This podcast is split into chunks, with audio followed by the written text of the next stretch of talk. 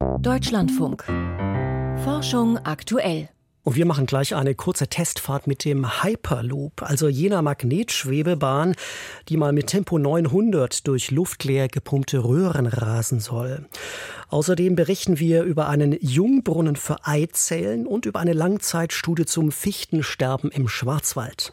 Schön, dass Sie dabei sind. Mein Name ist Ralf Krauter. Hyperloop, das ist ein visionäres Konzept für ein neuartiges Verkehrsmittel, das Passagiere und Güter mit bis zu 900 Stundenkilometern transportieren soll. Und zwar in schwebenden Kapseln in einer luftleeren Röhre. Der US-Milliardär Elon Musk befeuert diese Vision seit einigen Jahren, unter anderem mit einem eigens ins Leben gerufenen Wettbewerb. Forscher der TU München haben da mehrmals erfolgreich mitgemacht und dann beschlossen, den europaweit ersten Technologiedemonstrator zu bauen, der tatsächlich Passagiere befördern kann. In Ottobrunn bei München haben sie inzwischen eine 20 Meter lange Röhre aufgestellt, in der eine Magnetkapsel jetzt erste Testfahrten macht. Veronika Fritz ging für uns an Bord. Wir stehen hier direkt vor dem Eingangsportal. Das ist so eine große Schiebetür, die ist 6,5 Meter hoch aus Stahl. Die schieben wir jetzt dann gleich auf und dann hat man einen Blick ins Innere. Sagt Dominik Radek, technischer Leiter des Hyperloops der TU München. In die Röhre hinein geht es über eine Metalltreppe, die an den Eingang herangerollt wird. Genau, jetzt sind wir im Inneren. Man merkt, es ist deutlich kühler. Der Hyperloop unterscheidet sich vor allem in drei Aspekten von heutigen Schnellzügen. Die Passagierkapseln sind deutlich kürzer, mit Platz für sechs bis zwölf Reisende. Sie schweben über einer Metallschiene und, wesentlich fürs geplante Tempo, die Kapseln gleiten durch eine fast luftleere Röhre. Ein Pumpensystem kann den Luftdruck im Inneren der Betonröhre auf 10 Millibar absenken. Das sorgt dafür, dass der Hyperloop nur einen Bruchteil des sonst herrschenden Luftwiderstandes überwinden muss. Bei den langfristig angestrebten 900 Kilometern pro Stunde ist der bei 10 Millibar verbleibende Luftwiderstand trotzdem der größte Faktor beim Energieverbrauch. Die Kapsel an sich ist, wie man jetzt hier sieht, eigentlich nur so eine Cola-Dose in groß. Und vorne und hinten gibt es so Nasen und die sind hauptsächlich jetzt tatsächlich für die Optik, langfristig dann halt auch für die Aerodynamik. Der TÜV hat den Prototypen der TU München zertifiziert und damit erlaubt, dass Menschen im Vakuum durch die Röhre gleiten. Für die heutige Testfahrt bleibt das Pumpensystem aber ausgeschaltet und die Stahltür offen. Dennoch gibt es kein Schleusensystem, über das Passagiere in die Kapsel ein- und aussteigen können. Für eine Fahrt im Vakuum müsste man deshalb etwa eine Stunde in der luftdichten Kapsel ausharren. Der Antrieb lässt sich aber auch so demonstrieren. Spulen zwischen den Schienen erzeugen ein wanderndes Magnetfeld, das die Passagierkapsel nach vorne zieht. Außerdem kommt ein Schwebemechanismus zum Einsatz. Dafür wird vor dem Einsteigen ein Elektromagnet aktiviert. Er ist an der Unterseite der Kapsel befestigt, greift unter die Stahlschiene und hebt das vier Tonnen schwere Gefährt etwa einen Zentimeter vom Boden ab. Gesteuert wird das Ganze von der Betriebszentrale im Container nebenan. 3, 2, 1. Also es sollte schweben. Noch funktioniert im Testbetrieb nicht immer alles so, wie es soll. Bei dem ersten geplanten Termin für die Testfahrt gab es Probleme mit der Tür, jetzt klappt das Schweben nicht auf Anhieb. Der Grund? Der Widerstand der Spulen verändert sich mit der Temperatur, was in der bisherigen Software nicht berücksichtigt ist. Jetzt schaut's gut aus. Dann steigen wir mal ein. Damit auch bei Pannen niemand zu Schaden kommt, sind eine ganze Reihe Sicherheitssysteme verbaut. In der Passagierkapsel befinden sich beispielsweise Sensoren, die den Druck messen und bei einer Unterschreitung von 700 Millibar dafür sorgen, dass die Röhre innerhalb von 50 Sekunden mit Luft geflutet wird. Das Schlimmste, was bei der heutigen Testfahrt passieren kann, ist aber, dass wir unerwartet stehen bleiben. Statt mit 900 Kilometern pro Stunde fahren wir mit der jetzigen Maximalgeschwindigkeit von 900 Millimetern pro Sekunde durch die Röhre also langsame Schrittgeschwindigkeit. Die Kapsel hat keine Fenster. Wann genau wir umkehren und die etwa 20 zurückgelegten Meter wieder zurückfahren, lässt sich deshalb nicht genau sagen. Damit sich Passagiere während der Fahrt trotzdem wohlfühlen, hat das Team der TU München viel Arbeit in das Design der Inneneinrichtung gesteckt. Also wir haben das Ganze in zwei Bereiche eigentlich aufgeteilt. Vorne ist so ein Arbeitsbereich, Konzentrationsbereich, wo man sich hinsetzen kann. Da gibt es Tische, die kann man ausklappen und ähm, dann hier auch arbeiten. Und im hinteren Bereich ist es eher so ein Bereich für Meetings, Familien, um eben so ein bisschen zusammenzukommen, auch zu interagieren. Durch die kleinen Kapseln soll eine gute Auslastung sichergestellt werden. Der Energieverbrauch pro Sitzplatz und pro 100 gefahrene Kilometer sei vergleichbar mit dem eines ICEs, trotz der dreimal so hohen Geschwindigkeit, sagt Radek. Außerdem soll der Hyperloop langlebiger und damit kostengünstiger im Unterhalt sein, weil er weitgehend ohne bewegliche Teile auskommt, die verschleißen könnten. Frank Michelberger von der Fachhochschule St. Pölten sieht bei der Abschätzung der Wartungskosten aber noch große Unsicherheiten. Dort fehlen Erfahrungswerte. Ich meine, das ist ein kompletter dicht zu haltender langer Raum oder lange Röhre. Das ist nicht so trivial. Da sind viele regelmäßige Inspektionen durchzuführen, auch die Tunnels an sich oder die Brückenkonstruktionen. Das ist eine sehr aufwendige, instand zu haltende Sache. Die Teströhre in Ottobrunn ist nicht ganz so dicht, wie es sich die Forschungsgruppe erhofft hatte. Trotzdem ist das Team zufrieden. Kleinere Pumpen können das Vakuum ohne weiteres aufrechterhalten. Nachdem das Gleiten im Vakuum mit einer Kapsel in Originalgröße bereits erfolgreich getestet wurde, plant das Team nun weiter. Die nächste Teststrecke soll einen Kilometer lang sein, Weichen enthalten und einen Zustieg von Passagieren über Schleusen ermöglichen. Und der nächste Prototyp soll für die Öffentlichkeit zugänglich sein, sodass sich jeder selbst einen Eindruck vom Konzept Hyperloop verschaffen kann. Gerade sind wir wieder gelandet. Okay, vielen Dank für die Reise. Immer gerne. Veronika Fritz hat für uns eine Testfahrt im Hyperloop-Demonstrator der TU München in Ottobrunn gemacht. Wenn Frauen Kinder haben und Karriere machen wollen, dann stehen sie oft vor schweren Entscheidungen. Denn wenn sie ihren Kinderwunsch bis Mitte 30 aufschieben, um im Job durchzustarten, dann sinken die Chancen auf eigenen Nachwuchs rapide. Manche Frauen frieren deshalb in jungen Jahren Eizellen ein. Stichwort Social Freezing. Aber wenn es einen simpleren Weg gäbe, auch im höheren Alter noch schwanger zu werden, wäre das womöglich für viel mehr Frauen attraktiv. Zumindest bei Mäusen scheinen Forscher jetzt einen Ansatz dafür gefunden zu haben. Eine Substanz namens Spermidin wirkt offenbar wie ein Jungbrunnen für die Eizellen. Christine Westerhaus berichtet. Wenn Frauen ihren Wunsch nach eigenen Kindern aufschieben wollen, bleibt ihnen derzeit nur eine Möglichkeit Social Freezing. Sie müssen ihre Eizellen in jungen Jahren einfrieren, um sie später befruchten zu lassen.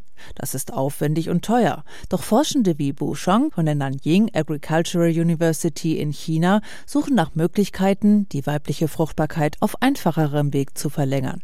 In ihrer Studie haben sie sich deshalb genauer angesehen, wie sich die Eizellen junger und alter Mäuse unterscheiden. Obwohl der Zellstoffwechsel eine wichtige Rolle spielt, ist kaum etwas darüber bekannt, welchen Einfluss er auf die Fruchtbarkeit von Frauen im Alter hat. Wir haben beobachtet, dass die Menge an Spermidin im Eierstockgewebe bei älteren Mäuseweibchen drastisch reduziert war.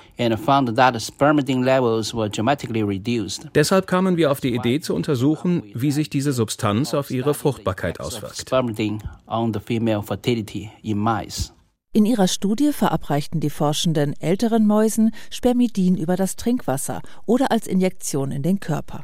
Beides führte dazu, dass die Eierstöcke mehr Follikel bildeten, also unreife Eizellen. Außerdem konnten die entstehenden Keimzellen Spermien besser binden und zeigten weniger Defekte im Erbgut, als es bei den Follikeln gleichaltriger unbehandelter Mäuse der Fall war. Außerdem haben wir festgestellt, dass die Eizellen älterer Mäuse beschädigte Energielieferanten, die sogenannten Mitochondrien, nicht so effektiv entfernen konnte wie die Keimzellen junger Tiere. Doch als wir den älteren Mäusen Spermidin gaben, wurde die zelluläre Müllabfuhr wieder angekurbelt. Dass das Molekül Spermidin die Fähigkeit von Zellen verbessert, den angesammelten Müll zu entsorgen, haben auch frühere Studien gezeigt.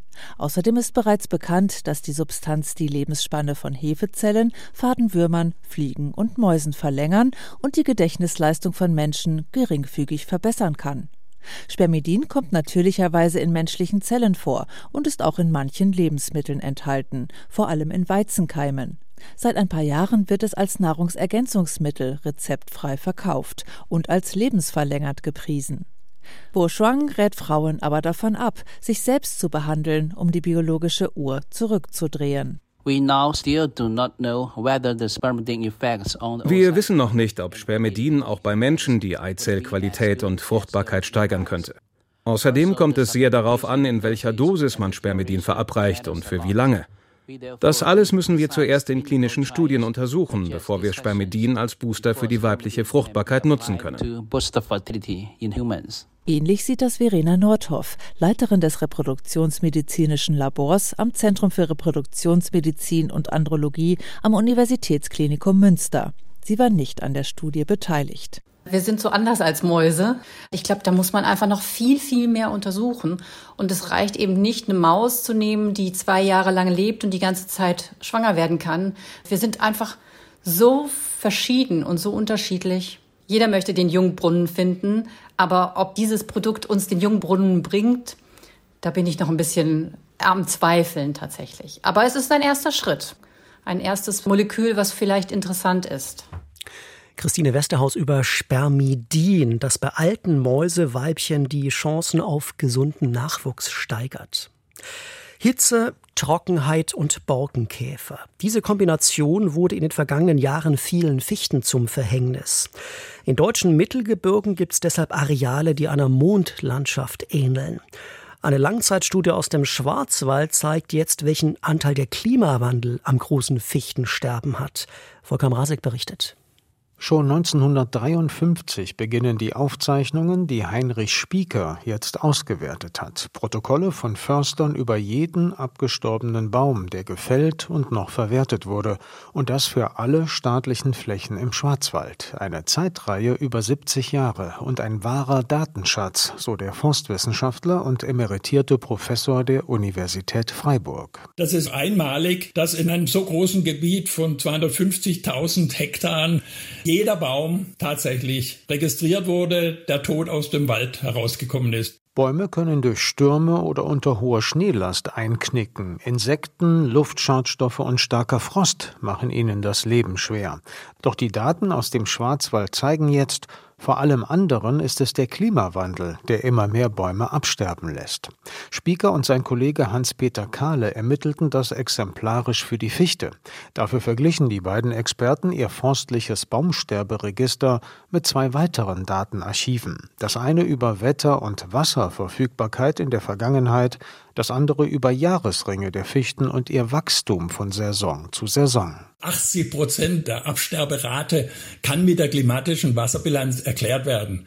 Und in die klimatische Wasserbilanz fließen zwei Größen ein. Das ist die Temperatur und der Niederschlag. Und diese zusammen sind dann ein Indikator für die Dürre. Dürren gab es in Deutschland zuletzt sehr starke. Die letzten, die die Studie mit einbezieht, sind die extrem heißen und trockenen Sommer 2018 und 2020. Dadurch starben so viele Fichten wie noch nie im Schwarzwald. Über 40 Prozent der jährlichen Holzeinschlagsmenge gingen verloren. Also die letzten Jahre, die müssen jeden aufhorchen lassen. Die haben wirklich alle Rekorde, die man vorher beobachtet hat, übertroffen. Wobei man sagen muss, im Schwarzwald sind insgesamt eher günstige Bedingungen, was die Witterung anbelangt. Es gibt relativ viel Niederschlag und in den höheren Lagen ist es natürlich auch kühler. Deshalb muss man sich eigentlich wundern, dass sogar im Schwarzwald die Schäden so groß sind. Das ist wirklich dramatisch. Man kann der Fichte in den unteren und mittleren Lagen tatsächlich prognostizieren, dass sie das nicht überleben wird. Stehen die Nadelhölzer unter starkem Trockenstress, fallen auch noch Scharen von Borkenkäfern über sie her. Die Schädlinge bilden inzwischen bis zu vier Generationen pro Saison aus, weil es immer wärmer wird. Umso mehr Käferlarven setzen den Fichten zu. Die sterben nicht nur wegen der Witterung ab, sondern auch wegen den Borkenkäfern. Aber das Interessante ist eben, dass alles letztlich gesteuert wird über die Witterung. Andreas Bolte leitet das Thünen-Institut für Waldökosysteme in Eberswalde nordöstlich von Berlin. Der Forstwissenschaftler ist überzeugt, Dürre und Wassermangel werden Bäume auch woanders in Bedrängnis bringen. Das zeigt jetzt die Studie natürlich hier für den begrenzten Bereich Schwarzwald, aber ich glaube schon, dass das für viele andere Regionen in Deutschland, Mitteleuropa, vielleicht auch ganz Europa der Fall ist. Und das betrifft natürlich auch im Grunde alle Baumarten. Zum Beispiel die Buche kann da deutlich zukünftig immer mehr Probleme bekommen. Aufforstungen mit klimafesteren Arten bringen keine schnelle Abhilfe. Heinrich Spieker hat mit Blick auf den Baustoff Holz keine Illusionen. Wenn jetzt die Klimaentwicklung so weitergeht, wird es bedeuten, dass Deutschland, das zurzeit fast noch Selbstversorger ist, auf Holz vom Ausland angewiesen ist Also der Wald von morgen wird ein anderes sein. Es wird nicht so viel Holz geerntet werden können, das zum Beispiel für Bauholzzwecke verwendet werden kann. Eine Langzeitstudie zeigt, wie stark Hitze und Trockenheit Bäumen zusetzen. Volker Mrasek war das. Und jetzt haben wir passend zum Auftakt der Frankfurter Buchmesse noch einen Lesetipp für Sie. Ein Sachbuch über die Grenzen dessen, was wir wissen können. Auslese. Kompakt. Der Sachbuchtipp von Martin Hubert. Wie weit können wir der Wissenschaft eigentlich vertrauen? Eine aktuell viel diskutierte Frage, der jetzt ein Buch des britischen Philosophen A.Z. Grayling fundamental nachgeht. Sein Titel Die Grenzen des Wissens. Was wissen wir von dem, was wir nicht wissen? Grayling untersucht, warum die Wissenschaft nicht nur mehr Wissen, sondern auch immer mehr offene Fragen erzeugt. Er identifiziert zwölf Grundprobleme, die er mit einprägsamen Namen versieht, zum Beispiel das Hammerproblem. Nutzt man einen Hammer, sieht alles wie ein Nagel aus. Genauso beeinflussen auch die Instrumente der Wissenschaftler, was sie überhaupt sehen können. Oder das Nadellochproblem. Unsere Ausgangspunkte bei all unseren Forschungen sind die sehr begrenzten Daten, die uns aus unserer endlichen Perspektive wie durch ein Nadelloch einen Blick auf das Universum und in die Vergangenheit erlauben. Führen unsere Methoden uns durch das Nadelloch? Die Physik, konstatiert Grayling, hat die Perspektive unserer alltäglichen Wahrnehmungswelt längst verlassen. Die Quantenphysik überwindet sie in Richtung des ganz Kleinen, die Relativitätstheorie untergräbt unsere Vorstellungen von Raum und Zeit. Andere Ansätze führen neue Dimensionen in die Welt ein, die wir nicht wahrnehmen können. Grayling leugnet den Wert der modernen Physik keineswegs. Er problematisiert aber, wie weit wir uns noch auf mathematische Modelle verlassen können, die empirisch nicht mehr überprüfbar sind. Besonders die Geschichtswissenschaft hat für ihn mit einer Variante des Nadellochproblems zu kämpfen, mit dem sogenannten Laternenlichtproblem. Ein Aspekt des Laternenlichtproblems ist, dass vielleicht der größte Teil der materiellen Kultur der Menschen der Altsteinzeit aus vergänglichen Materialien bestand. Könnte es sein, dass es ganze Zivilisationen gab, die auf der Verwendung von vergänglichen Materialien basierten und die deshalb keinen Hinweis darauf hinterlassen haben, dass es sie gab? Das dritte Wissenschaftsgebiet, dem sich Grayling ausführlich widmet, ist die Neurowissenschaft. Hier interessiert er sich vor allem für die Frage, inwieweit sich Bewusstsein, Geist oder das Selbst aus der Arbeit von Hirnzellen ableiten lassen. Er hinterfragt eindringlich die Ansicht mancher Forscher, dass nicht der Mensch denke und handle, sondern das Gehirn. Wir wären dann hirngesteuerte Zombies. Und wenn es so sein sollte, was machen wir dann? Nichts? Graylings Buch präsentiert einen erstaunlich breiten und für Laien verständlichen Überblick über wesentliche Bereiche unseres Wissens und die Einfallstore des Nichtwissens. Der Autor plädiert für eine Wissenschaft, die sich dieser Fallen bewusst ist. Auslese. Kompakt. Zielgruppe für alle Wissensbegierige, die ihr Wissen kritisch begutachten möchten. Erkenntnisgewinn? Die Fallen des Nichtwissens stecken in der Wissenschaft selbst und können produktiv wirken, wenn man sie sich bewusst macht. Spaßfaktor? Ein spannend zu lesender Überblick über das heutige Wissen mitsamt seiner Problemzonen. Unser Rezensent Martin Hubert empfiehlt die Grenzen des Wissens. Das Sachbuch von A.C. Grayling wurde von Jens Hagestedt aus dem Englischen übersetzt. Es ist im Hürzel Verlag erschienen, hat 445 Seiten und kostet 34 Euro.